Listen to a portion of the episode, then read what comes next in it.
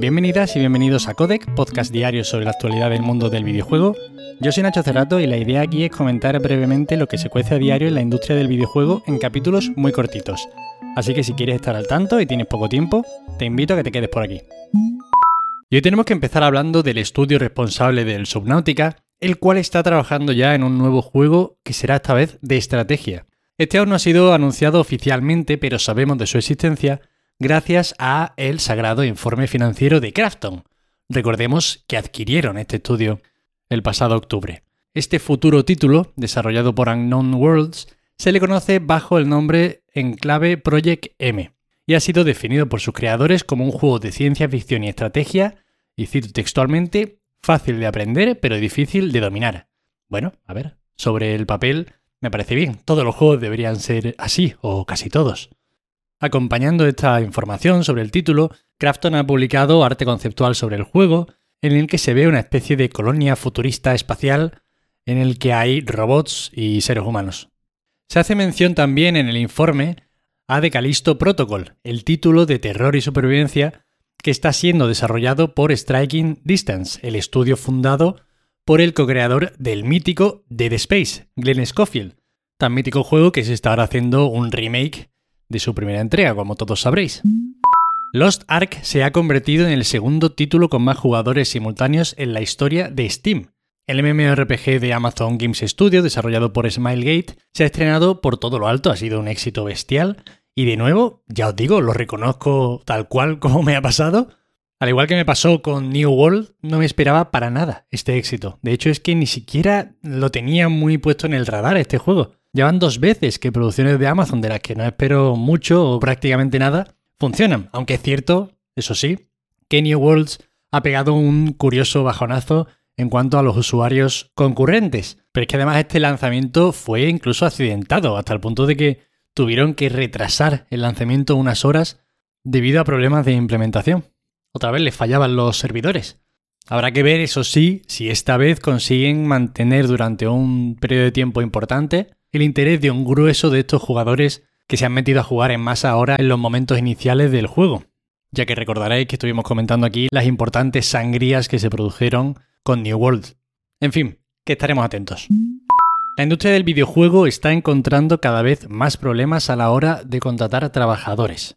Entre los motivos, que hay muchos y todos relacionados estrictamente con las condiciones laborales, se encuentra la gran renuncia, que para el que no esté enterado de qué es esto de la gran renuncia, sin entrar en detalle porque esto tampoco es un podcast de sociología ni nada que se le parezca, pero es este fenómeno que ha surgido en Estados Unidos, en el cual empleados de muchas industrias están renunciando de manera masiva a sus empleos, ya sea por reevaluar su vida tras la pandemia, ya sea porque iban a dejar sus empleos antes de la pandemia y los aguantaron pensando en un futuro de incertidumbre, también porque muchos descubrieron el teletrabajo y ciertas medidas laborales que flexibilizaban un poco el trabajo durante la pandemia y que también ayudaban a la conciliación laboral y ahora que muchas empresas están volviendo a políticas parecidas a las de antes de la pandemia, pues muchos de estos trabajadores no quieren volver. En fin, está dejando mucha gente el trabajo de muchos sectores y a la vez.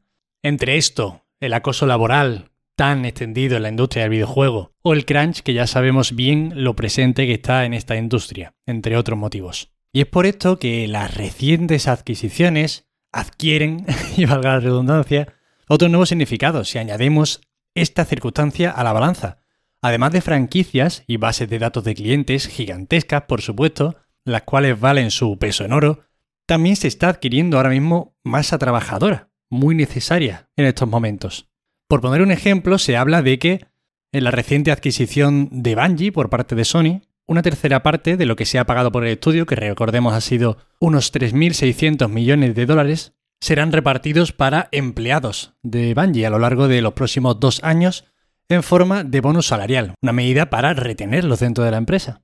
En definitiva, yo creo que es buena noticia que las compañías tengan que esforzarse un poquito y hacerle más atractivo el mercado a los desarrolladores y a los trabajadores en general del sector, porque ya se estaban pasando con muchos años de condiciones bastante, bastante discutibles. Y ahora tenemos que hablar de Ubisoft y es que la política que ha tomado la empresa en relación a los NFTs ya se convierte prácticamente en el último clavo en este cisma que se está produciendo entre la cúpula de la compañía y sus trabajadores. Ubisuave ahora mismo es una empresa con muchas tensiones, las cuales siguen empeorando, y es que tras la desconfianza generada por cómo se han abordado los casos de acoso que sucedieron ya hace un año y pico, y encima en este contexto todavía caliente y reciente de la apuesta de las compañías por los NFT con el anuncio de Ubisoft Quartz, el cual no ha funcionado muy bien, pues resulta que han salido a la luz mensajes internos de empleados de la compañía criticando las decisiones que se están tomando a nivel estratégico. A ver, yo creo que en realidad esta noticia no tiene mucha historia salvo el volver a demostrar lo poco que le importa a la cúpula de Ubisoft lo que piensen los trabajadores de la propia compañía, algo que ya vienen demostrando durante los últimos años. Pero no dejan de ser curioso que se lean comentarios como por ejemplo este de uno de los empleados que decía estamos compitiendo con Electronic Arts por el título de estudio de videojuegos más odiado por el público, porque así es como lo consigues. y otro que por ejemplo decía algo que yo he repetido muchas veces en este podcast porque me parece al final una cosa de lógica pero que no parecen entenderlo así algunos consejos de administración y es lo siguiente en referencia a todo esto. ¿Sabéis qué más hace un montón de dinero? hacer superproducciones divertidas, espectaculares e innovadoras. ¿Por qué no nos centramos en eso en su lugar? Bueno, si tú esta noticia justo después de haberos hablado de la anterior, en la cual hemos comentado que los estudios se tienen que esforzar más por retener a sus trabajadores y aquí tenemos a Ubisoft básicamente yendo a su bola y habrá que ver si esto tiene más repercusiones de las que está teniendo. Y estas son todas las noticias de hoy. Hay por ahí algún rumorcillo, pero no quiero tampoco pasarme de comentar rumorcillos si no les veo yo la suficiente chicha Jeff Graff está todo el día soltando rumores.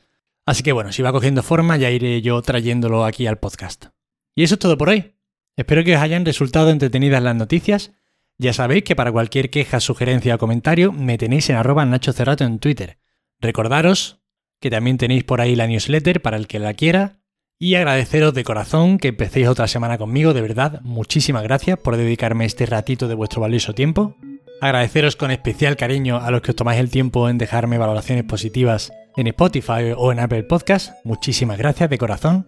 Recordaros que ya han acabado los embargos del Horizon Forbidden West y podéis leer análisis que parece que el juego ha salido bastante, bastante apañado, tiene muy buena pinta, lo nuevo de guerrilla y nada más. Nos vemos mañana como siempre. Hasta luego.